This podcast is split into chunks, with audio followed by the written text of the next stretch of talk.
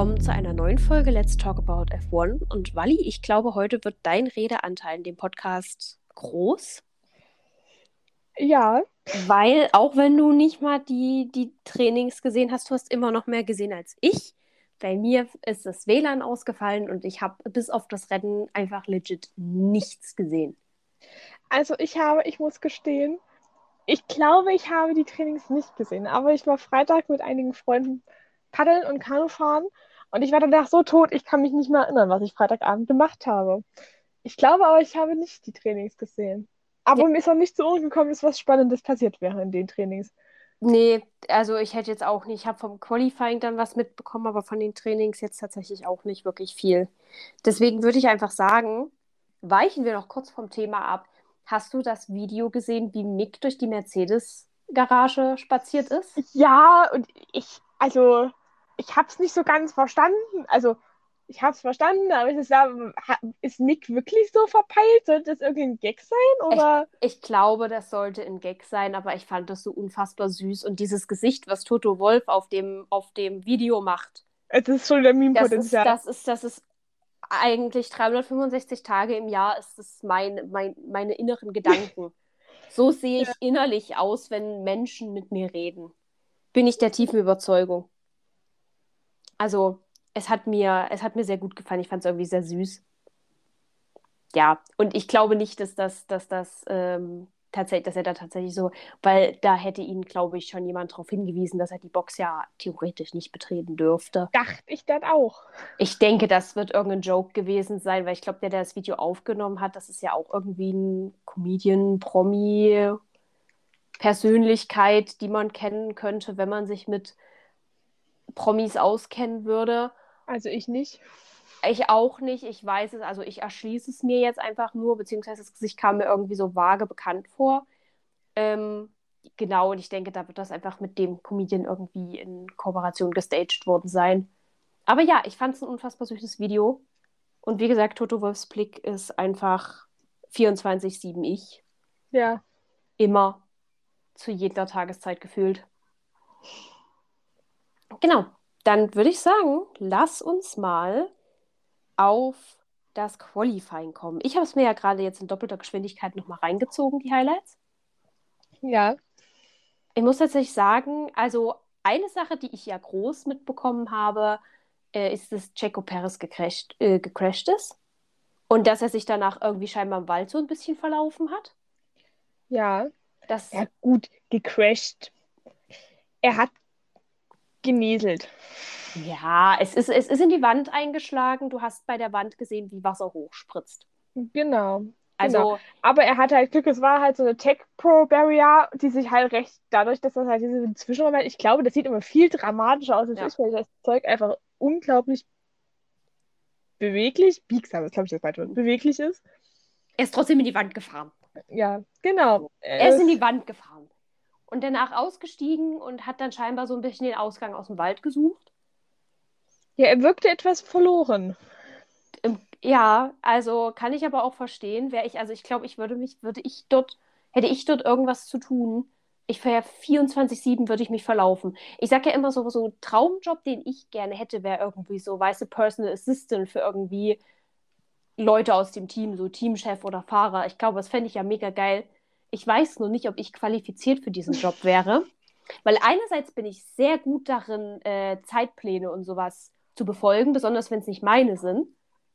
Andererseits bin ich unfassbar chaotisch. Das heißt, ich würde mich ständig, also hauptsächlich würde sich das, glaube ich, durchsetzen, indem ich mich ständig verlaufen würde. Ich würde jetzt nicht Termine oder sowas vergessen, aber du hättest es, glaube ich, mehrfach dass ich eigentlich dahin gehen wollte, um der Person Bescheid zu sagen, dass sie jetzt zu Ort B oder C gehen muss. Und die Person kriegt dann von mir einfach nur so einen Anruf mit so, du, ich habe gerade keine Ahnung, wo ich bin, aber begib dich bitte mal zum Pressezentrum. Du hast jetzt Interviewtermine. Ja. Frag also, mich aber bitte nicht, wo das Pressezentrum frag, ist. Du, nimm, nimm, nimm den anderen Fahrer mit, ihr findet das Pressezentrum schon. Ich muss erst mal rausfinden, wo ich bin. Ist das die Haas-Facility? Ja, und dann machst du den Mick. Und dann mache ich den Mick und dann stehe ich plötzlich bei Mercedes drin, aber nicht gestaged. Und so, ähm, Sie dürfen nicht hier sein. Sie haben ein ganz anderes Teampolo an. Ich weiß doch auch nicht, wie ich hierher gekommen bin. Bitte trägt mich ich jemand zurück zu meiner Garage. Ja, das, ich, ja, ja, es, jemanden, der mich abholen kann. das sehe ich mich ehrlich gesagt auch etwas. Mhm. Deswegen ist vielleicht ganz gut, dass ich bisher diesen Job noch nicht habe. Wer weiß, vielleicht kommt es noch und dann kriegst du ständig von mir WhatsApp-Nachrichten, weil ich habe mich schon wieder im Paddock verlaufen. Ja, ich wäre so Kategorie so, ich rufe Toto an. Ja, Toto, ich weiß, Job sollte da sein, aber ich weiß doch nicht mal, wo er, geschweige denn ich bin. Es wäre jetzt so Kategorie, ich sende dir einfach meinen Standort, dann sammelst du mich auf und dann gehen wir einfach gemeinsam zu dem Termin. Keine Ja. Ahnung, wie wir hinkommen, aber wir werden es schon finden. Wir fragen uns mal durch. Wir fragen uns mal durch. Ah, ich werde den Job auch bestimmt nach einer halben Saison wieder los. Wobei, solange alle pünktlich sind, kann sich ja im Prinzip niemand beschweren, ne? Richtig. Gut, das, äh, das, das zu unseren Abschweifungen. Mm, Checo ist gecrashed, ist in die Wand gefahren. Dann hatten wir, haben wir gerade noch festgestellt, dass einer der Williams sich in die Wand gesetzt hat. Wir sind von Latifi ausgegangen. Ich glaube, es war. Nein, es war Alex Albin. Ich erinnere mich an, den, an, an seinen Helm. Ah. Es war Alex Albin. Okay, ein bisschen überraschend, aber gut, man Ja. muss ja dazu das sagen, das Qualifying war ja komplett nass. Also, Es kann gar nicht Nicolas Latifi gewesen sein, weil es war im Q2. ja, Latifi ist nicht bis ins Q2 gekommen. Ja, und man muss dazu ja auch sagen, so im Qualifying, es war Regen, also es war nicht mal so Intermediate-Regen, sondern es war wirklich Full-Wet-Regen. Ja. Hätte ich auch sehr spannend gefunden für das Rennen tatsächlich. Ich Also auch. ich glaube, Kanada ist eine Strecke, wo mir ein Regenrennen gut gefallen hätte. Vor allem, weil es sich ja eigentlich als eins angekündigt hat. Hm. Also mit äh, gefühlt wegschwimmenden Boxen. Richtig, und das wäre nämlich meine Sorge gewesen. Also, ich weiß nicht, falls ihr es nicht gesehen habt, es gab am Donnerstag einige Bilder und Videos, die auf Social Media von den Teams Mhm. kursiert sind. Du, die Strecke stand wirklich fast wadenhoch unter Wasser. Ja. Ich weiß nicht, habe ich dir das Video von, ähm, von Nick de Vries gesendet, der anscheinend ja auch auf der Strecke war, der zurückgefahren ist. Auf dem Weg rückst du teilweise die Autos schon fast weggeschwommen sind auf der Straße. Ja, hast du mir geschickt und ich habe auch gefühlt alles gesehen. Also es wurde viel geteilt. Mhm. Äh, es wurde dann ja auch irgendwie gesagt, die Teams durften an irgendeinem Tag ihre Boxen richtig zumachen, was ja sonst eigentlich nicht erlaubt ist, weil es wohl, weil halt wohl wirklich Gewitter, Sturm angesagt gewesen ist. Also ich meine, ich bin natürlich froh, dass es, an, dass es abgenommen hat, ne? Ja. Aber Kanada hätte kein Trocken Trockenrennen sein müssen. Nein, allerdings wieder, der Punkt, auf, auf den ich hinauskommen wollte, ist, ich bin mir nicht sicher, ob Kanada ein normales Regenrennen, also ob Kanada einen normalen Regen zustande gebracht hätte. Ja, Weil Naja, aber beim Qualifying hat es ja auch geklappt. das stimmt. So. Ja, deswegen. Und Also dann, ich muss sagen, am Donnerstag hatte ich, glaube ich, ja dir schon geschrieben, ob es denn schon sehr viel vermutet wäre, davon auszugehen, dass das mit dem Rennen schwierig werden könnte. ja, Aber irgendwie hat es dann doch recht schnell wieder gefangen. es hat sich wieder eingepegelt. Da spätestens nach Samstag war dann gut und Sonntag war ja dann wieder trocken. Aber weil wir schon mal beim Thema Latifi waren, hattest du mitgekriegt, dass, dass Latifi einen dieser Ground Dogs angefahren hat? Nein. Ich habe ein Video gesehen und es hat mich mittelschwer verstört. Also man sieht ja in Kanada sind ja diese Ground Dogs so ein bisschen, ich weiß gar nicht, was es im Deutschen ist, aber im Englischen sind es Ground Dogs. Ähm, die sind ja relativ bekannt und auch berühmt dafür, dass sie gerne mal über die Fahrbahn rennen, ne? Ja. Und äh, an sich konnten wohl auch alle immer ganz gut ausweichen, aber es gab dann ein Video, das ich gesehen habe, wo Latifi einen erwischt hat. Also du hast jetzt nicht grafisch irgendwie Blut oder sowas gesehen, was mich jetzt. Aber du hast schon gesehen, dass da was unter das Auto geraten ist. So, ich weiß nicht genau an welcher Stelle, ich möchte es auch nicht so genau wissen. Auf jeden Fall hat er dann auch gefunkt, ja, dass äh, äh, er glaubt, er hat so ein Ding erwischt und ob er denn, ob er denn in die Box und ich war so, ich weiß nicht. Ich weiß, er kann nichts Mhm. dafür, ja, und ich weiß auch, die können nicht immer ausweichen. Sollten sie auch nicht bei den Geschwindigkeiten. Aber Ich war irgendwie so, ich, also, also das wirft gerade eine ganz neue Perspektive auf Latifi, die ich nicht mag. Schwierig, ja. So, er kann nichts dafür, aber mein unterbewusster Tierliebhaber war direkt so, "Oh, wie kannst du nur? Ich glaube, das ist auch für das Tier so mit so Anpressdruck und so des Autos. Ich Ja, glaube, das ist Tier war hinüber, da müssen wir, glaube ich, nicht drüber reden. Ich glaube, das ist nicht so geil. Ich glaube, dass, dass darüber müssen wir nicht reden. Der war, das, das Vieh war hinüber.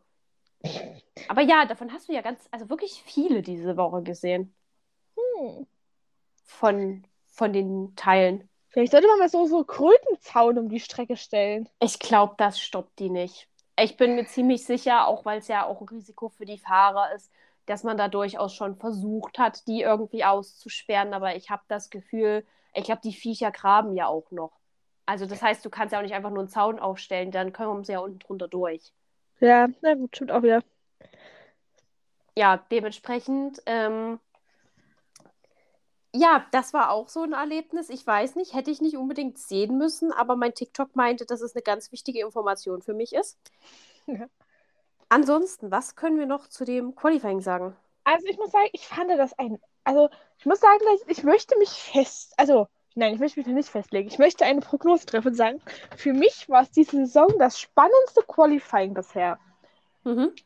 Das, was die Ergebnisse angeben, weil du saßt die ganze Zeit da und dachtest, was passiert hier? Was ist passiert? hier? Ja. was, was zum Kuckuck ist hier los?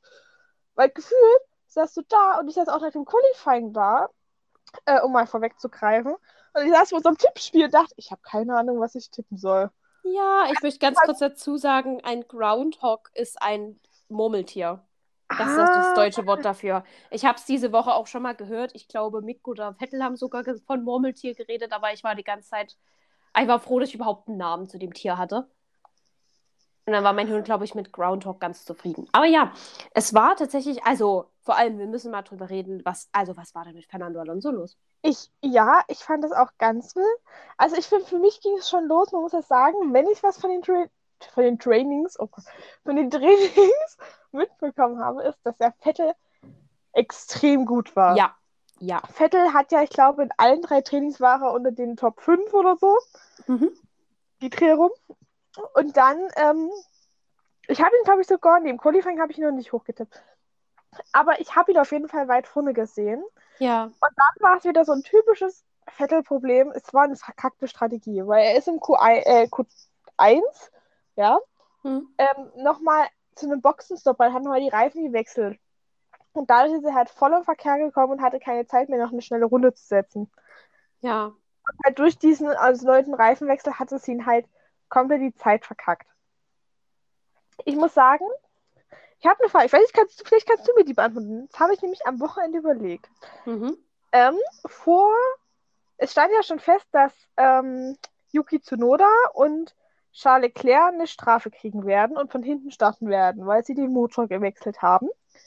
Mhm. Und ich saß da und dachte, wieso hat man die beiden denn im Qualifying über raus, überhaupt rausgeschickt?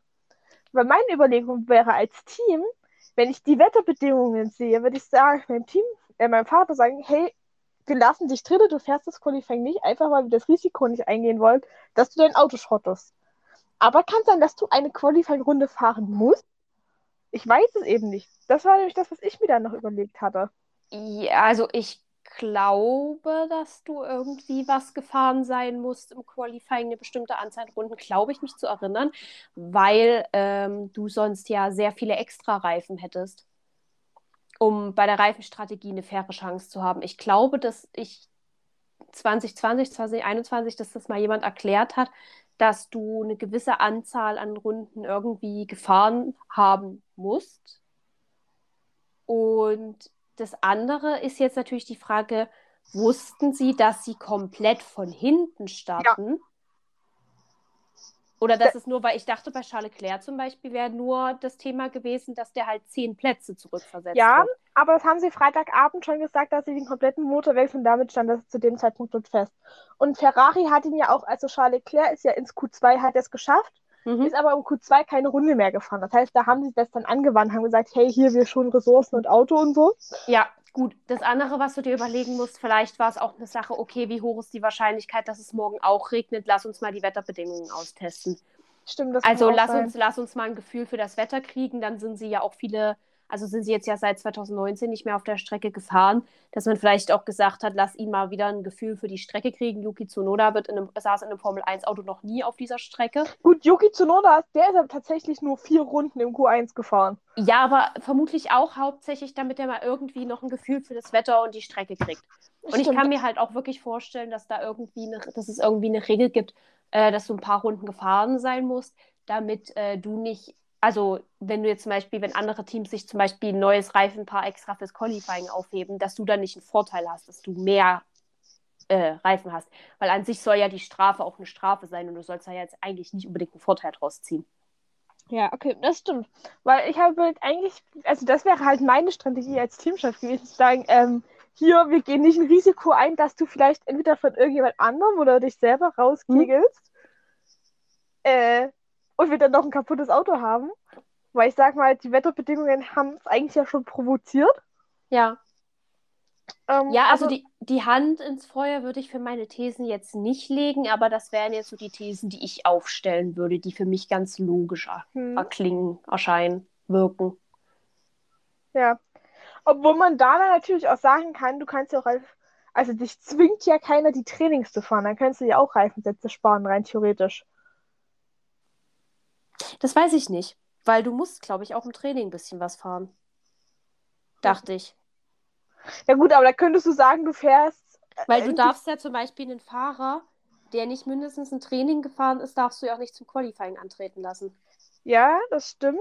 Aber da kannst du ja auch sagen, du lässt deinen Fahrer fünf Runden im Qualifying, fünf Runden im Training. In zwei Trainings fahren, hast du 15 Runden auf einem Reifensatz. Ja, gut. Aber dann könnten wir uns jetzt über die Sinnigkeit der Trainings streiten. So, die Trainings sind natürlich da, dass du Daten gewinnst, auch für die Entwicklung.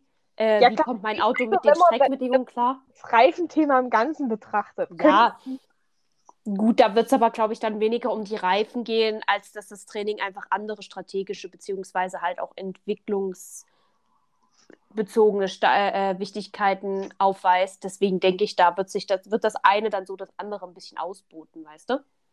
Ja. Also, würde ich jetzt sagen. Weil sonst könnten wir uns jetzt, glaube ich, über den Grundsatz, wie sinnvoll ist das Training, äh, ja. streiten. So. Also ich habe mal geguckt, ich, ich finde keine, also alle Angaben finden heißt, sie können fahren. Hm. Weil rein theoretisch dürftest du ja, glaube ich, auch starten, wenn du dir am Freitag im zweiten freien Training das Auto schießt und Samstag nicht starten könntest. Du müsstest, glaube ich, so aus der Boxengasse starten, aber rein theoretisch dürftest du ja, glaube ich, trotzdem. Ja, theoretisch. Also wenn das Auto kaputt ist und du es bis Sonntag wieder fix kriegst, dann ja. ja. Hm. Also ganz cool, aber ich denke, es wird halt auch viel drum gegangen sein, die, äh, die Gegebenheiten, die Wettergegebenheiten ja. zu testen. Und vielleicht auch so ein bisschen gerade bei Ferrari auch einfach dieses Prestige. So einfach, wir versuchen so schnell wie möglich zu sein, damit wir vielleicht taktisch auch ausrechnen können, wie hoch sind unsere Chancen, dann nach vorne zu kommen, wie weit schaffen wir es nach vorne, wie schnell ist unser Auto auf der Strecke. Ähm, weil das Qualifying, da hast du nur mal, also dein Ziel ist es ja, besonders schnell zu sein. Ich glaube, da hast du dann die besten Voraussetzungen, da wirklich schnelle Runden, die dir was übers Rennen sagen, ähm, ne? Ja. Zu setzen. Also ich denke, das wird dann mehr so gewesen sein, so, ja, wir versuchen vielleicht so weit wie möglich auszutesten, um ausrechnen zu können, wie, wie weit kommen wir voran. Ja, das stimmt. Das ist, ein, das ist ein plausibler Grund. Also könnte ich mir jetzt vorstellen. Würde ich jetzt machen, wenn ich bei Ferrari in der Strategieabteilung arbeiten würde. Ja. So, ähm, dann, ich glaube, also Q2 hatten wir diese beiden Auffälligkeiten, nenne ich ja. mal, mit Paris und Albon. Ähm, ja, Lando Norris ist rausgefallen. Der ist sowieso mein Sorgenkind dieses Wochenende. Mhm. Ja, Bottas war jetzt überraschend, aber die größte Überraschung überhaupt es sind beide Haas ins Q3 gekommen. Das war auch, also das war meine andere Frage. Meine erste Frage war ja, was war mit Fernando Alonso los? Meine zweite Frage war direkt, was, was, was, hat, was hat Haas diese Woche getankt?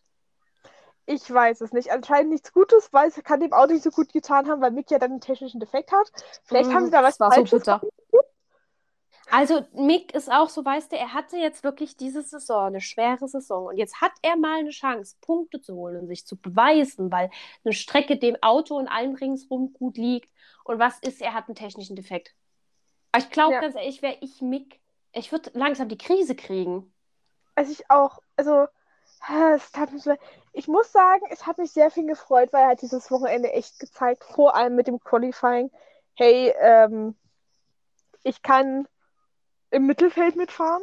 Mhm. Er hat sich am Anfang ja nach dem Rennstart relativ schnell Esteban Ocon und George Russell geschlagen gegeben. ja. Ich auch sage, ja, Ich meine, okay. du musst auch immer noch realistisch sein, ne? Also, ich glaube, das haben sie bei Magnussen gesagt, der irgendwie mal zwischenzeitlich auch hinter einem Alpin hing. Die Autos sind halt trotzdem noch schneller. Auch wenn dein Auto vielleicht gerade eine gute Woche hat. Ähm, aber ich fand trotzdem, dass er sich äh, extrem gut geschlagen hat. Besonders, also es war ja jetzt auch, ich weiß nicht, wie viel du da die letzten Wochen, also die letzte Woche besonders mitgekriegt hast, kam ja jetzt immer vermehrt Stimmen von wegen, ja, nicht so Pressure auswirken und lass den sich einfach entfalten, etc. pp. Ja, aber da habe ich mich sehr gefreut, auf jeden Fall. Wie gesagt, Alonso war, glaube ich, dann noch das, das, das, worüber alle verwundert waren. Ja. Was ich mir immer noch nicht erklären kann. Und ansonsten war das auch Qualifying sonst. Ich fand das sehr gut. Ich fand es sehr spannend, weil ich sag mal so, von den Fahrern, die so im Q3 gelandet sind, war, also, ich sag mal, von Max Verstappen, Carlos Sainz und Hamilton abgesehen und George Russell, waren das Mhm. alles so Fahrer, wo du dachtest, du, der Rest war so 50% so, ja, ab und an mal, schön, dass er da ist, und die anderen 50% so, was tust du hier? Also zum Es Beispiel auch war sehr gemischt. Der auf Ja. Platz 10, glaube ich, gelandet ist am Ende. Äh, wo du da sitzt, hä?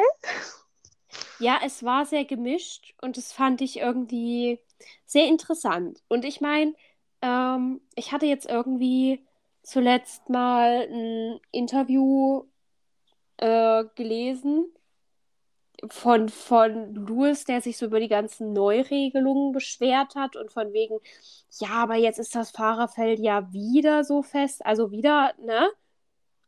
Wo ich da saß und dachte so, nee, eigentlich nicht. Wir haben diese Saison so oft Momente, wo wir uns denken, was macht der da? Wo kommt der plötzlich her? Also Ja. gerade auch, wo verschiedene Strecken verschiedenen Teams wirklich zugutekommen und die plötzlich im Mittelfeld fahren, obwohl sie vielleicht in der letzten Woche überhaupt nichts gerissen haben.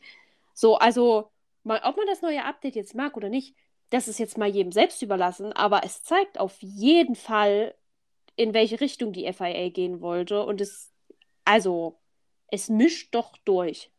Ja, auf jeden So. Und das finde ich sehr gut.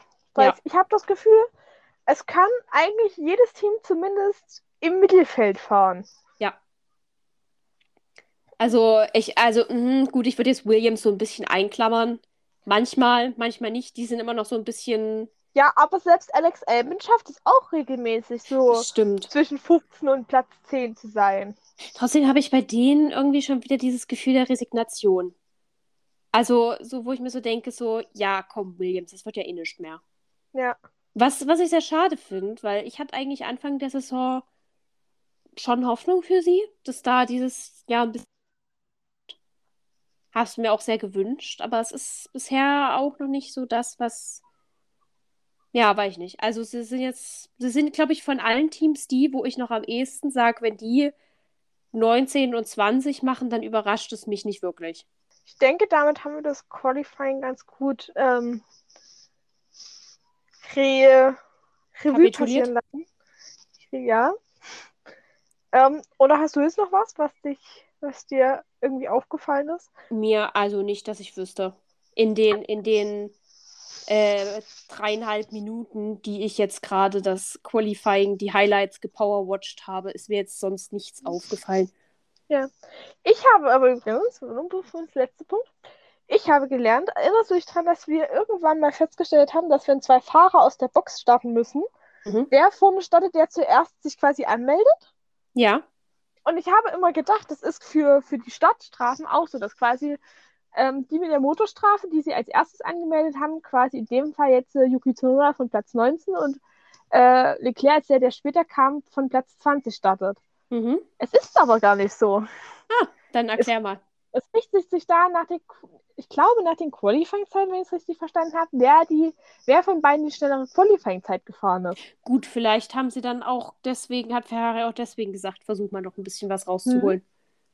Ich, ich lese übrigens gerade, äh, kurz Unterbrechung, also nicht Unterbrechung, aber kurz eingeschoben. Ich lese gerade von äh, Motorsport.com einen Post, dass Oscar Piastri sein F1, F1 Practice Debut am äh, French Grand Prix machen soll. Uh, Also wir sehen ihn da zumindest im Training wohl mal im Auto. hatten wir jetzt nicht in Kanada auch irgendeinen Young Driver? Irgendjemand ist doch jetzt gefahren, dachte ich. Das kann ich dir nicht genau Ist sogar Nick sagen. de Vries gefahren? Also ich sein? weiß nicht, ob er gefahren ist. Ich weiß nur, dass er an der Strecke mit rumgesprungen ist. Ich weiß, in irgendeinem Training, stimmt, irgendein Training muss ich zumindest ausschnittsweise gesehen haben, weil da irgendwie George Russell am Rande rumgesprungen ist und nicht im Auto war. Das kann sein. Aber das wüsste ich jetzt nicht, weil wie gesagt, ich habe halt Trainings leider, leider diese Woche verpasst. Stimmt, ich glaube, ich habe die Trainings geschaut, während wir Essen gekocht haben. Das kann sein. Das kommt wieder. Wildes Wochenende. Es sind ja jetzt auch irgendwie wieder die Gerüchte aufgekocht, dass PS3 ähm, äh, Latifi ersetzt. Du, immer noch nach wie vor. Also gut, ich hatte es ja damals mit Nick de Vries eher gesehen, aber am Ende des Tages, dass Latifi Ende des, dieses, dieses Jahres rausfliegt, ist für mich persönlich. Es gibt ja auch, ich weiß gar nicht, ob es Gerüchte noch offiziell bestätigt ist, dass Williams auch Renault-Kunde wird. Ich glaube, das bestätigt. Ich war, ja, Aber da würde ich mich jetzt auch nicht, Ich also weiß- auch dafür würde ich jetzt meine Hand nicht ins Feuer legen. ich bin mir nicht mehr sicher, ob es nur ein Gerücht oder schon offiziell bestätigt war. Mir, war, mir kam es so vor, als wäre das was Offizielles. Ich bilde es mir auch ein, aber Wenn nicht, hier habt ihr es zuerst gehört, wenn sie es bestätigen. ja. Genau. Von daher würde sich das da ja auch anbieten und es wäre nicht mehr das Mercedes-Debakel. Ja, wobei ich auch mir nicht sicher bin, ob es wirklich nur am Mercedes-Motor liegt. Nee, ich meine, dass, äh, dass so, ein Renault-Fahrer in, also dass es Ja, keinen ja. Mercedes-Fahrer mehr gäbe. Dann würde es jetzt sogar Sinn machen, wenn sie dann Ja. Piastri da reinsetzen, weil dann wäre ja Renault derjenige, der den Motor anbietet. Und dann wird, der, wird auch bestimmt Renault eher die sein, die sagen, nehmt, nehmt mal unseren Mann hier. Richtig. Ja, was natürlich für Piastri fantastisch wäre. Anderes kann man einfach nicht sagen. Ja. Dann lass uns vielleicht mal zum Rennen kommen. Weil wir beide haben ja Kanada noch nicht gesehen Ja. mit vollem Bewusstsein. Dementsprechend würde ich einmal fragen, wie finden wir Kanada? Ich muss sagen, ich fand, äh, es hatte zwischendrin seine Längen. Mhm. Es gab einige gute Überholmanöver. Mhm. Ähm, ich würde sagen, im Großen und Ganzen fand ich es eine, eine, klingt so gemein, wenn ich sage, so eine gute Durch, aber es war so unterhaltsames Mittelfeld der Strecken. Ja, ich muss sagen, ich glaube, einer meiner Hauptprobleme war wieder, dass es halt so spät ist, was einfach daran liegt, wo sie, wo sie fahren. Und in Kombination dazu, dass es so ein, bei uns so ein warmer Tag war. Und ich dann, glaube ich, einfach zwischendrin auch nicht mal, also nicht weggesch, also nickt bin, sondern ich bin immer mal so geistig, war ich mal zwischendrin woanders. Ja, Also, was dafür spricht, dass Kanada jetzt kein Rennen war, das mich wirklich alle 60 Runden in meinen Sitz gepresst hat. 70 Runden. 70 Runden, ich war nicht mehr sicher, ob 70 sind, dann dachte ich so 60 ein gutes Mittelding. Da, da liege ich nicht komplett falsch, aber auch nicht komplett richtig im Zweifelsfall. Aber äh, ja, es war jetzt nichts, was mich so übelst in meinen Sitz gepresst hatte, aber es war eine solide Strecke und es war auch eine, die gut zu überholen war. Oder sie wirkte zumindest so, als wäre sie gut zum Wiederholen. Und das hat mir eigentlich sehr gut gefallen. Ja. Also ich muss auch sagen, ich, ich roll das Ganze vielleicht mal von hinten auf. Ich muss auch sagen, ich fand auch über die letzten zehn Runden diesen Zweikampf zwischen Carlos Sainz und Max Verstappen so unterhaltsam. Ja. Da hast du echt gern zugeschaut, fand ich. Ja. muss ich auch sagen, also es hat mir auch auf jeden Fall gut gefallen. Also es gab wirklich gute Momente. Wie gesagt, es haben sich alle irgendwie gut geschlagen. Äh, ich muss da tatsächlich sagen, die, die ganzen Gelbphasen, die wir hatten, kamen ja hauptsächlich durch Ausfälle zustande. Ja. Das war, fand ich manchmal ein bisschen schade. Vor allem, weil sie, also gerade Sebastian Vettel hat das ja gesagt, für ihr Team kam irgendwie so gelb immer zu den falschen Momenten. Und das, ich hatte das Gefühl, das war irgendwie allgemein für dieses Rennen so ein bisschen. Und was ich auffällig fand, war, dass es doch einige verpatzte Box Boxenstops gab. Ja, Und ich das fand ist- den, den schmerzhaftesten fand ich den verkackten Doppelstop von McLaren. Ja, was ich noch sagen wollte, das ist, das ist für mich was, was sich jetzt die letzten Wochen sehr bemerkbar macht. Also bei allen Teams. Wir haben, glaube ich, letzte Woche haben wir ja auch drüber geredet, dass es sehr viele verpatzte Boxenstops gab. Sehr viele, die sehr lange gedauert haben. Diese Woche hattest du, hattest du McLaren. Ja, Also das war, also irgendwas ist da hier nicht so ganz im Argen gerade. ich muss auch sagen, ich werde immer weniger Fan von Doppel, also von Doppelstops. Ich habe das Gefühl, das funktioniert nie. Nee, also man muss sagen, 2020, 2021 Mercedes waren damals richtig gut da drin. Da gab es ganz wenige Momente, wo die wirklich einen Aus Ausfall hatten, wo das gar nicht geklappt hat. Aber inzwischen, also ja, lass uns, lass uns am besten gleich über Lando Norris als Beispiel reden. Äh, das war ein Doppelstopp. Logischerweise, Danny Rick war zuerst drin, so wie ich das verstanden habe. Genau, Danny Rick war als erstes und das war, also es war kein perfekter Stop, aber es war so okay. Mhm. Und dann kam, ähm, aber er hat halt so einen Schnuff zu lang gedauert, deswegen stand Lando Norris schon hinter ihm an. Mhm. Und dann hat bei Lando, ich glaube, vorne rechts das Rad gefehlt. Ja, der Reifen war nicht da. Oder es er war hat- der falsche Reifen da oder irgendwas. Auf jeden Fall war nicht das da, was ran sollte. Und Und ich fand es da so schön, er hat danach in einem Interview gesagt, als ihn ein Reporter gefragt hat, what happened in the pit stop, hat Lando geantwortet mit, there were no tires, which is a problem, because you need tires to run a car. Mr. Obviously. Ja, genau, weil er da, also er hatte noch gesagt, ich habe das also im ganzen Interview auch schon gesehen, hat er noch gesagt, er weiß noch nicht ganz genau, was jetzt der Fehler an der Kette war, das sagt ihm das Team noch, das ist alles, was er momentan dazu sagen kann. Aber ich dachte, saß dann da dachte so, ja gut, er kann es noch mit Humor nehmen, aber es hat natürlich auch ihn dann so ein bisschen das Rennen ver verdorben. Ja. Das fand ich sehr, sehr schade. Ich auch. Ich muss sagen, ähm, ja, es, es tat weh, das zu sehen, weil ich habe immer das Gefühl, ich meine, selbst ein schlechter Boxenstopp, was ist denn das in der Formel 1? Sieben Sekunden, acht Sekunden? Ja. Und das ist ja echt nicht viel, aber es fühlt sich mal, als würden sie dort 70 Jahre Und stehen. das war halt schon kein Mini-Patzer. Das war halt schon so ein Patzer in Richtung, in dem ähnlichen Ausmaß wie Bottas letztes Jahr in Monaco. Oder Ja. Bottas, nee, was, bei wem George Russell in, in Abu Dhabi, Dubai? Abu Dhabi. War es Abu Dhabi? Nee, es war Bahrain. Nee, Bahrain. Ja, Bahrain. Also einmal, einmal alles in den Ring geworfen. Es war Bahrain. Solche Patzer, wo du dir so denkst, es ist, äh, also gut, Bottas Monaco war ja, dass sich da was festgefressen hat von den Schrauben, dass die nicht Ja. runtergingen. Ich glaube, die haben sie danach auch nur noch mit Gewalt runtergekriegt, den Reifen. Aber das ist natürlich, da kann natürlich niemand was dafür in dem Moment. Aber sowas ist halt schwierig. Also vielleicht sollte man sich dann doch eher von äh, den Doppelstops wegorientieren. Vor allem Lendo steht sehr gut. Lendo ist 20 Punkte hinter Hamilton. Gut, das ist immer noch ein Riesenabstand. Aber er ist auf Platz 7 aktuell Ja, ja, Fahrerwertung. 20 Punkte, lass Hamilton mal ein Rennen ausfallen Richtig. und dann Norris 15 Punkte, 16 Punkte oder so. Also ich glaube, 16 Punkte gibt es nicht. Aber Es ist jetzt trotzdem, wenn wir, wenn wir mal einfach mal drauf gucken, ist es jetzt schon eine ordentliche Punktzahl, die da zwischen ihm und Hamilton Ja. steht. Also es ist fast ein Rennsieg, der dazwischen steht. Ja. So. Dementsprechend, aber trotzdem steht Lando mit sein, auf Platz 7 halt richtig gut.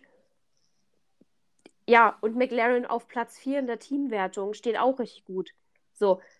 Ich glaube zwar, die werden in der Teamwertung nicht mehr so wirklich an Mercedes vorbeikommen, weil dafür die beide Mercedes-Fahrer zu stark sind. Also sie haben halt zwei gute Fahrer. Und McLaren Ja. hat halt wieder einen Fahrer, der es irgendwie zieht und der andere ist mit 15 Punkten auf Platz 13. ja, Also dementsprechend, ich sage jetzt mal, in der Teamwertung müssen sie eher aufpassen, dass sie sich dann nach unten verteidigen. Weil wenn Alpine so weitermacht wie diese Woche, dann sind die da im Nu hinten dran. Aber sie haben einen Fahrer auf einer guten Platzierung bisher. Mm, schwierig. Schwierig. Ja, ich muss auch sagen, also bei Lando habe ich zurzeit das Gefühl, entweder läuft es richtig gut Mhm. oder richtig mies. Ich habe das Gefühl, das Gleiche können wir, könnten wir zum Beispiel über Sebastian Vettel sagen. Ja. Das stimmt.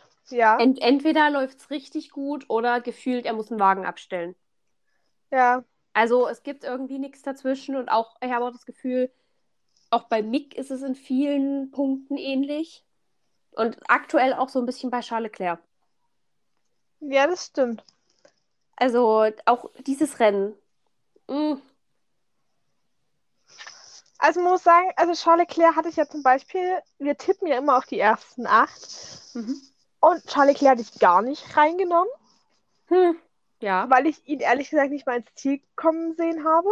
Ja. Perez hatte ich auch nicht drin, was mein Glück war, aber Ja. Vergessen hatte, muss ich ehrlicherweise gestehen. Ich hatte Ocon vergessen und es kam nicht gut für mich. Ja. Ähm, ja. Um noch auf einen anderen Fahrer zu kommen, den ich in unserem Tippspiel leider sehr hoch hatte. Mhm. Und zwar äh, Kevin Magnussen. Ja. Der hatte ja, er, er hatte einen richtig guten Start und hat sich die ersten Runden auch souverän vorne gehalten. Ja. Oder, und hatte aber wohl am Start eine Berührung mit Lewis Hamilton. Ich, also ich habe persönlich jetzt auch in der Wiederholung keine Berührung gesehen, aber es muss ja irgendeinen Grund gegeben haben, warum er dann plötzlich so stark abgefallen ist. Er hatte die Spiegelei-Flagge bekommen.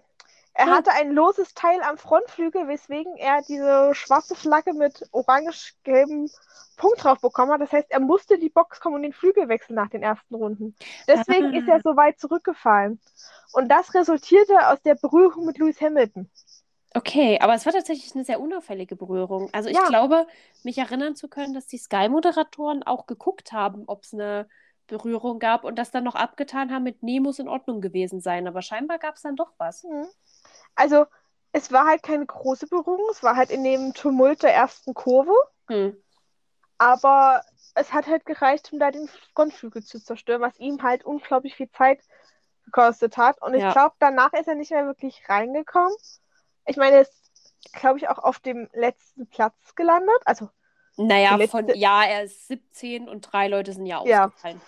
der letzte, der ins Ziel gekommen ist. Ja. Ähm, ja, Ja, es ist also mit, mit Lando Norris da unten auf Platz 15 sind so ein bisschen die Pechvögel dieses Mal. Weil ich es aber gerade sehe, Fun Fact, ich weiß nicht, ob du das schon irgendwo gelesen hast. Ähm,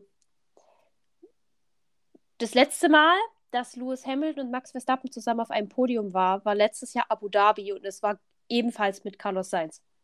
uh, Ich habe halt ganz viele random Facts einfach so in meinem Kopf rumfliegen. Das passiert, glaube ich, wenn ich das Rennen oder wenn ich das ganze Wochenende nichts anderes als äh, Medium habe, außer Instagram, um mich irgendwie zu informieren.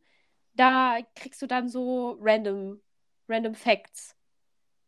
Aber Hm. ja, das war hier nett to know. ja. Fand, fand ich jetzt ein, einschiebenswert.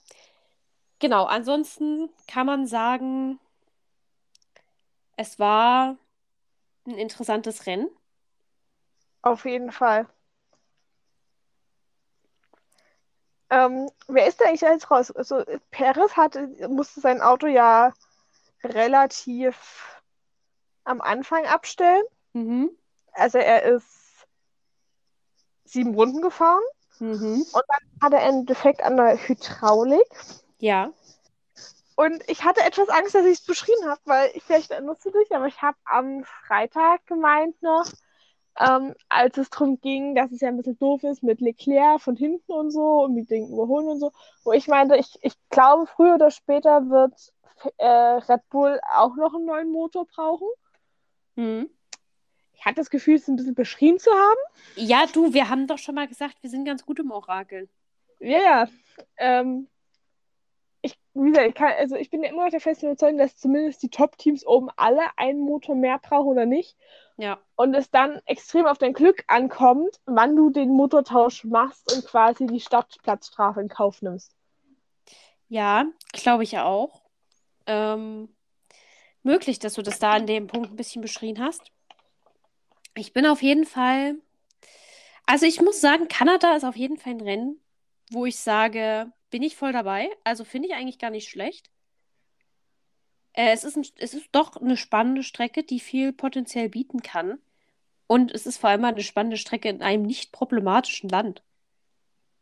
Ja, das stimmt. Das ist, äh, das ist immer mein großes Manko, ist ja immer, dass ich immer mir eingestehen muss, dass tatsächlich ja Baku eins meiner liebsten Rennen mit ist. Und ich denke mir immer so, mm, warum Aserbaidschan? Ja, das stimmt. Kanada ist da echt unproblematisch. Obwohl sich ja Lewis Hamilton auch wieder ein bisschen mit den Leuten angelegt hatte. Hm, ja, Sebastian Vettel auch, würde ich auch gleich drauf kommen. Äh, und zwar dann, wenn wir drüber reden, dass es besondere Helmdesigns gibt. Also bei Lewis Hamilton weiß ich nicht, ob wir das, aber wir können das bestimmt überleiten. Ähm, ansonsten würde ich dich jetzt fragen, ob du zum Rennen konkret noch irgendwas besprechen möchtest.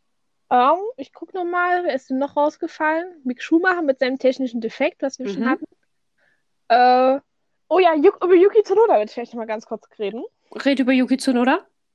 Das war ja auch was, was ich sehr hart fand. Yuki Tsunoda hatte seinen Boxenstopp und ist quasi, als er aus der Boxenausfahrt rausgefahren ist, noch quasi auf dem Streifen, der in die Fahrbahn leitet, hat er sich ja rausgedreht.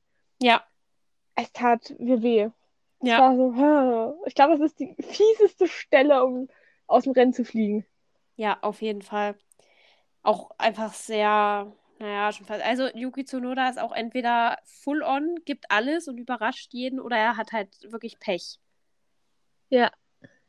So, das ist auch großes, gro große Pechsträhne in letzter Zeit. Ja. Und generell, ich glaube, Alpha Tauri ist ja generell im Gesamten nicht so gut weggekommen. Wo ist denn Gasly gelandet? Äh, ich glaube, irgendwo bei Norris dort in der Dreher, also auch außerhalb Platz der Punkt- 14. Außerhalb der Punkte, das sag ich doch. Kann ich es benennen? Nein, aber immerhin bin ich nah dran. Ja, das stimmt. Ja, gut, dann würde ich sagen, wir machen fix unsere Awards. Ja. Äh, wer, Wally, wer ist dein Sieger des Rennens? Mein Sieger des Rennens ist äh, eher mein Sieger des Qualifyings. Und zwar ist es Fernando Alonso. Mhm. Ich meine, im Endeffekt hat er sich eine Strafe im Rennen eingehandelt, was ihm nochmal fünf Sekunden. Ich glaube, wo ist er denn ins Ziel gekommen? Auf Platz. Auf Platz 7 ist er ans Ziel Mhm. gekommen, auf Platz 9 ist er jetzt. Hm. Mm.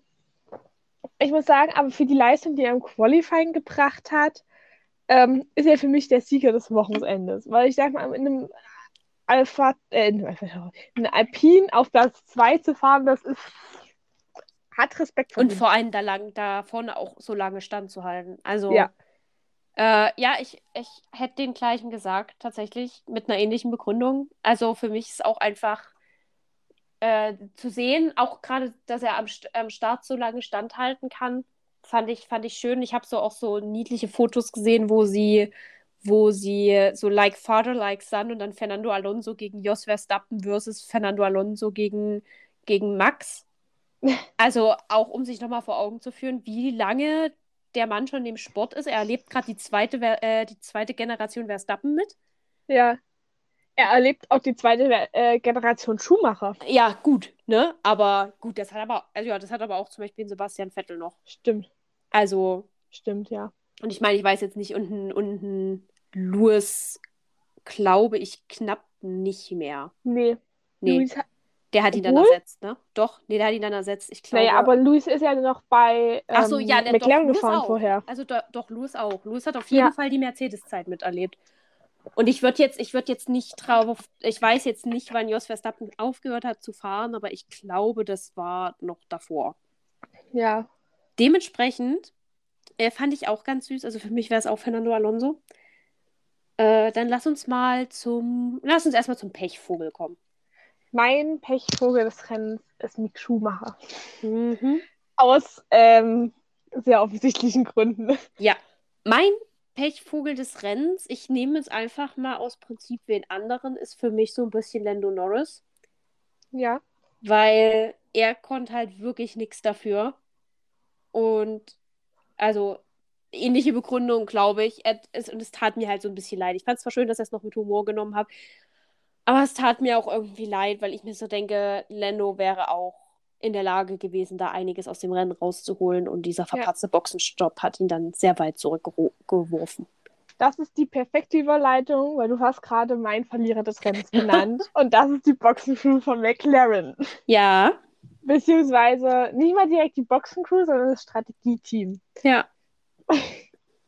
Bei mir wäre, ich würde jetzt Verlierer des Rennens mal wieder in unserem ursprünglichen Sinn hat das Rennen verloren äh, und nicht hat den größten Patzer, Ja, den größten Schnitzer geleistet, wieder mal umdeuten. Ich meine, das, das trifft sich zwar sehr mit dem Pechvogel, aber du hast jetzt die McLaren Boxencrew schon genommen und ich will so nicht langweilig sein und alles doppelt und dreifach nehmen. Ähm, Ja. Für mich persönlich ist mein Verlierer des Rennens Magnussen, ja, weil er wirklich durch diese Kollision am Anfang dieses Rennen verloren hat. Also er ist auf dem letzten Platz von dem, was da ist und ihm ist das Rennen, ja, ne?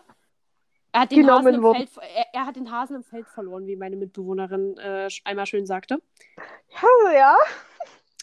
Und er hat den Hasen dann auch nicht wiedergefunden. Deswegen, für mich ist er, ist er so ein bisschen der Verlierer dieses Rennens.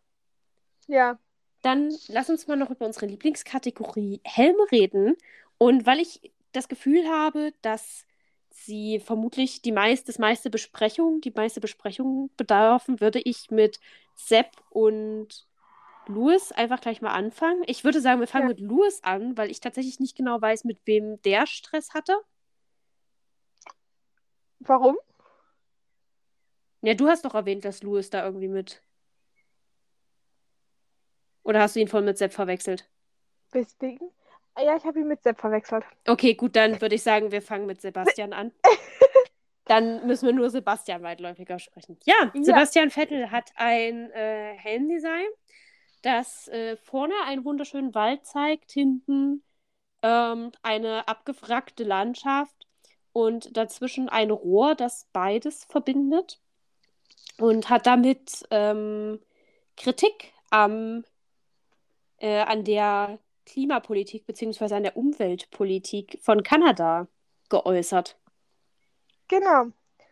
Wie findest du denn das? An. Wie findest du das Helmdesign? Es hat mich sehr an das Miami-Design erinnert. Auch so Ja. von diesem Realismus, den realistischen Elementen. Und ich meine, es ist halt, es ist halt, na, also weißt du, es ist halt wieder ein, ein, ein Statement. Und ich finde es immer gut, wenn in diesem Sport Statements gemacht werden. Deswegen, ich habe zwar nicht viel Ahnung, was da los ist, so genau, aber ich gebe dem Ganzen einfach eine 10 von 10, weil ich finde es immer gut, wenn jemand ein politisches Statement gibt. Ja. Also ich muss sagen, Message 10 von 10. Umsetzung das ist für mich eine 8. Hm. Ähm, genau. Äh, er hatte ja auch, Sepp hatte ja auch ein, ein T-Shirt an, irgendwann, ich glaube Freitag. Und auf jeden Fall hat er über Kritik an der Umsetzung der kanadischen Klimapolitik geäußert. Und es kam dann wohl vom, ich glaube, kanadischen Umweltminister, irgendeinem Minister von Kanada, äh, wurde Sepp dann ähm, vorgeworfen, dass das doch alles so ähm, Möchtest, möchtest du auf das Hippokraten-Interview äh, anspielen? Ich glaube ja. Weil ich, ich habe das letztens in meiner Story gehabt. Deswegen könnte ich das, worauf du äh, äh, referierst, auch einfach kurz vorlesen. Ja, das wäre noch besser. Ähm, also Sebastian Vettel äh, war mit der kanadischen Politikerin Sonja Swasch in, in einem Interview und sie hat ihn gefragt, ob er denn nicht ein Hypokrat ist dafür, dass er eben ähm, diesen, diesen Sport betreibt oder sich mit diesem Sport seinen Lebensunterhalt verdient und gleichzeitig sich dafür einsetzt. Und er hat geantwortet, Yes, I am a Hippocratic doing what I do for a living or doing what I love. We all have different passions. This is the uh, way I sort of paint, paint my canvas. There are solutions for the future to make it more sustainable and not rely on fossil fuels and the future. In that regard, looks ex- exciting. I think it's disappointing that we break it down to a personal level and miss to look at the bigger picture.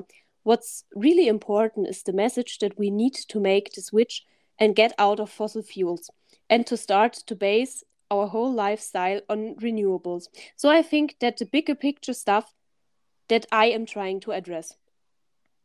Also er hatte quasi im Übertragenen gesagt, ähm, für ihn ist die, der, der Weg der Formel 1 weg, von ähm, den fossilen Brennstoffen hin zu renewable, also erneuerbaren Energien.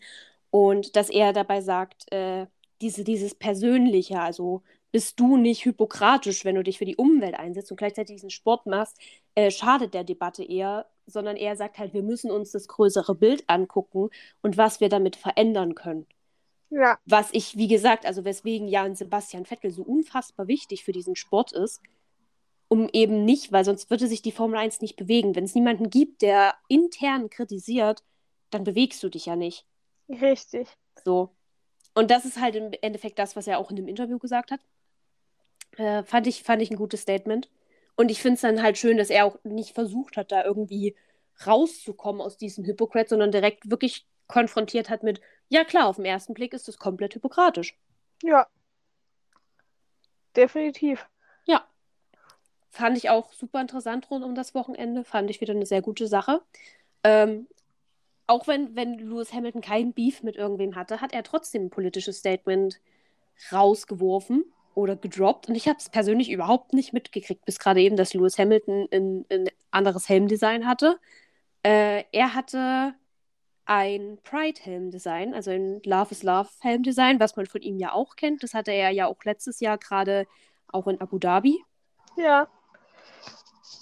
Ja, also von hinten diese, diese Regenbogenflagge am, am Hinterkopf habe ich irgendwie das Gefühl, dass das letztes Jahr ähnlich war, nur mit ein bisschen mehr Glitzer. Äh, ansonsten obendrauf diese Hände mit dem Regenbogen und auch die Zahlen im Regenbogen, ja, fand ich süß. Also, ja. um jetzt fair zu sein, es ist genauso ein politisches Statement wie Vettels, also gebe ich dem Ganzen eine 10 von 10, weil ich ja jetzt auch bei Vettel nicht differenziert habe. Ja. Ich, ich finde es immer gut, wenn solche Botschaften gedroppt werden, besonders auch in Kombination, dass ja auch Sebastian Vettel letztens geäußert hat, dass er denkt, der Sport ist jetzt reif, um auch mit äh, schwulen Rennfahrern irgendwie klarzukommen. Ja, wo ich mir bei den Fans persönlich sehr unsicher bin. Die kommen ja zum Teil noch nicht mal mit Frauen klar. Ja. Die nur kommentieren oder moderieren. Also weiß ich bei manchen Fans. Aber ich meine, vielleicht ist das auch abschreckend für die Fans, die sowieso intolerant sind. Und ich meine, je weniger davon mit dem Sport in Verbindung sind, desto besser. Ja, definitiv. Also ich muss auch sagen, Vettel, äh, Vettel, Hilfe, was habe ich denn heute? Louis Helm, ob, äh, Message 10 von 10. Optisch ist es für mich auch so eine 8 von 10. Ja, gut. Dann äh, würde ich sagen, lass uns kurz über Lance Stroll reden. Lance Stroll hatte, warte. Jetzt mhm. muss ich ganz kurz gucken. Hatte Lance, ich habe nicht mal mitbekommen, dass der Mann. Äh, gut, ich, ich krieg auch gar nichts von Lance Stroll mit. Äh, Aston Martin hat das gepostet. Ich kann schon mal sagen, es ist jetzt nichts krasses. Es ist ein weißer Helm und hinten drauf ist irgendwie eine Stadtkarte.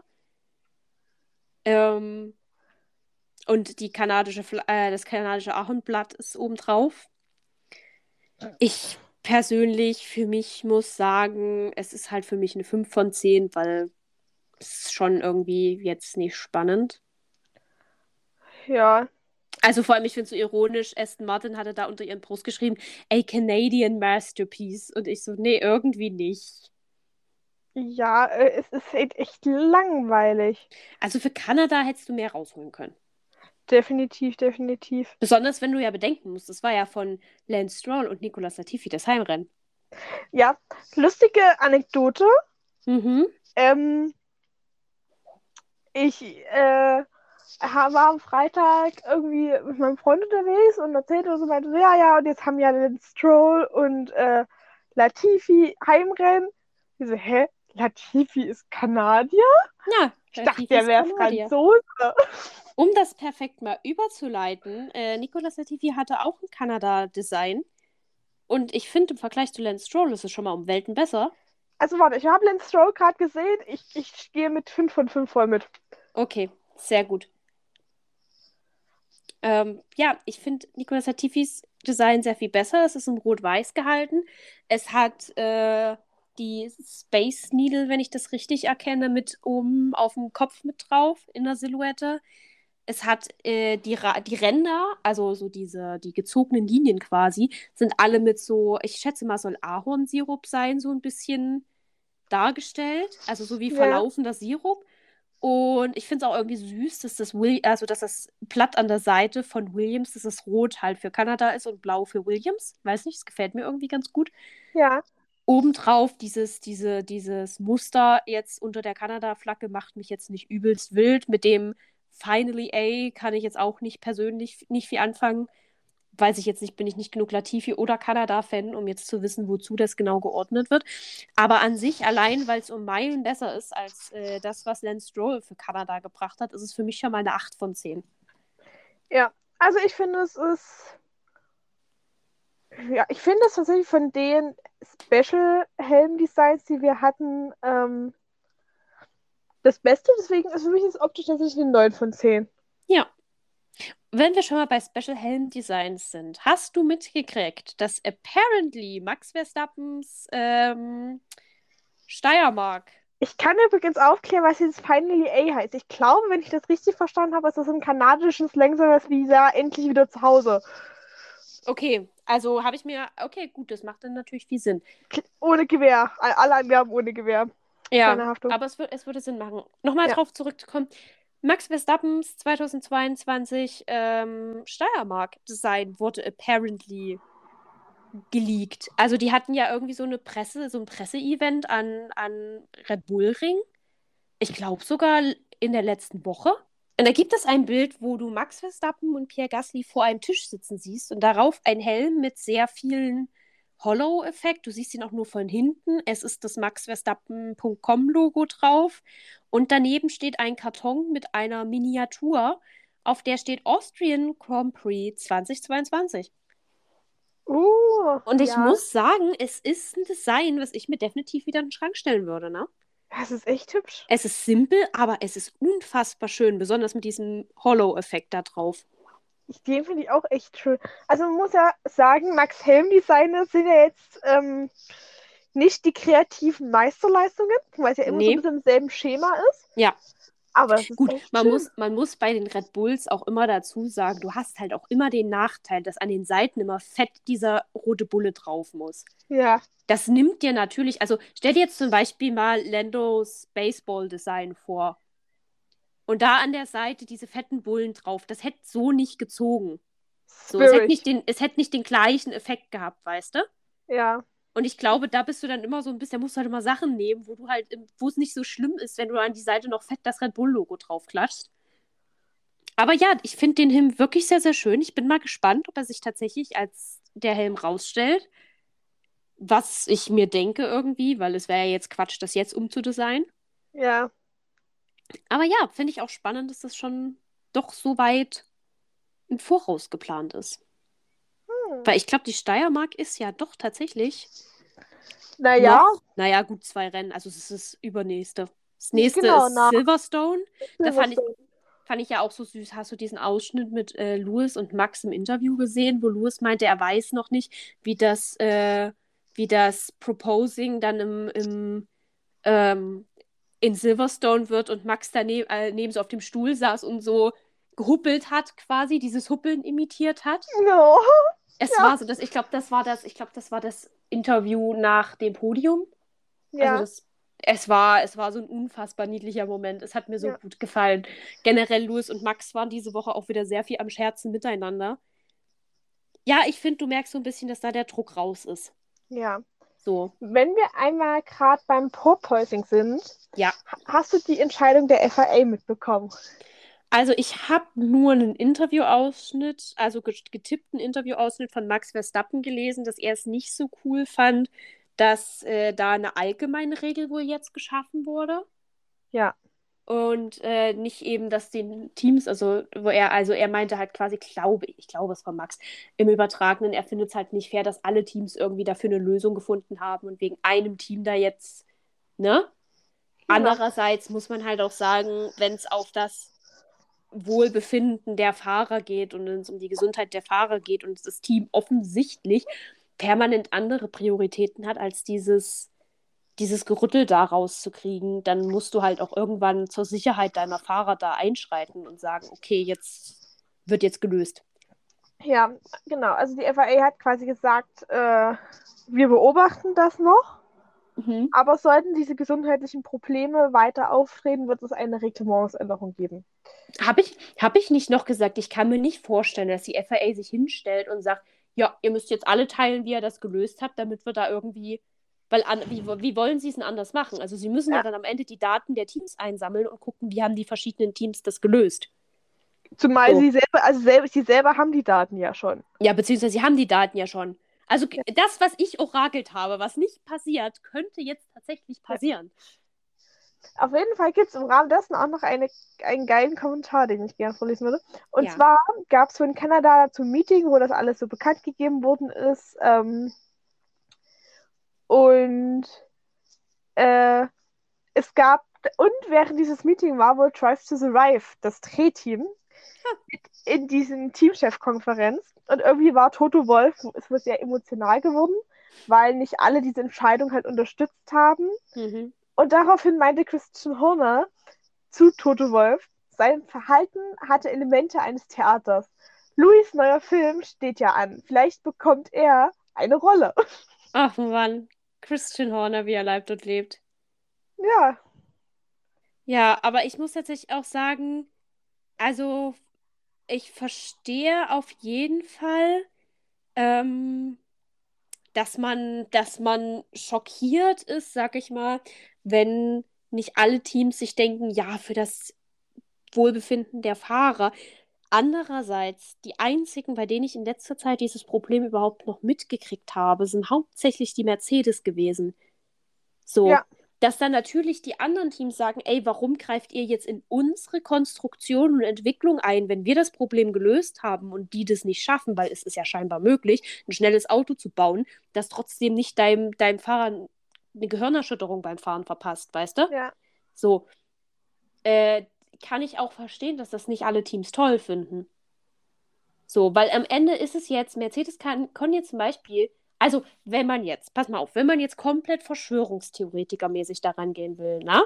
Und Mercedes wirklich nur das Allerschlimmste unterstellen möchte, was ich nicht tun möchte, das ist einfach nur mal eine Spinnerei hier, dann könntest du sagen, es wäre ja schlau gewesen, nicht moralisch gut, aber schlau gewesen, zu sagen als Mercedes, wir scheißen erstmal auf das Problem, lassen unsere Fahrer lamentieren und entwickeln in unseren Speed dass wir, dass wir Tempo auf die Strecke kriegen.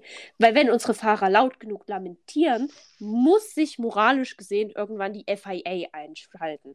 So. Ha. Und ich, also ich glaube nicht, dass das Mercedes getan hat, weil das wäre unfassbar unmoralisch und absolut nicht vertretbar. Aber wenn ich jetzt Teamchef in einem anderen Team wäre und damit automatisch immer kampfeslustig allen das Schlechteste unterstellen wollen würde, würde ich Ihnen das unterstellen.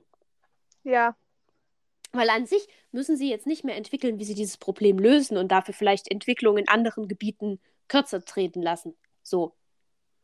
Sie können im Prinzip, wenn das jetzt weiter so geht mit dem, mit dem Geruckel, dann können Sie sich quasi von dem profitieren, was andere schon entwickelt haben. Ja. Ich sag's nur, ist nur mal eine kleine Verschwörungstheorie, ja. von der ich selber nicht glaube, dass es so ist, weil wie gesagt, wäre es so, fände ich es sehr schockierend. Aber ja, ist, ist natürlich, ich verstehe, warum andere Teamchefs es nicht toll finden. So. Das ist alles, was ich sage. Ja. Ja, es ist, ist, ist ein guter Call. Mhm. Es, ist nicht, es hört sich nicht so unrealistisch an, wenn wir von Mercedes reden. Ja. Finde ich persönlich. Das Gut. Stimmt. Aber ich würde mal sagen, was sich daraus entwickelt, werden wir dann über die nächsten Wochen sehen. Und würde dann sagen, wenn du nichts mehr beitragen möchtest oder noch anbringen möchtest oder debattieren nee. möchtest, würde ich sagen, wird es, äh, machen wir hier zu. Also verabschieden uns. Ähm, wünschen euch einen wunderschönen Vormittag, Mittag, Abend, Nachmittag, Montag, Dienstag, Mittwoch, Donnerstag, Freitag, Samstag, wann auch immer ihr das hört. Und ich würde, Wally, an dich abgeben mit deinem Zitat des Tages. Genau. Mein Zitat des Tages ist ähm, Fernando Alonso's Statement zum Rennen, beziehungsweise zum ganzen Wochenende. Und er meinte, ein tolles Gefühl, ein unglaubliches Wochenende. Das Auto war einfach perfekt.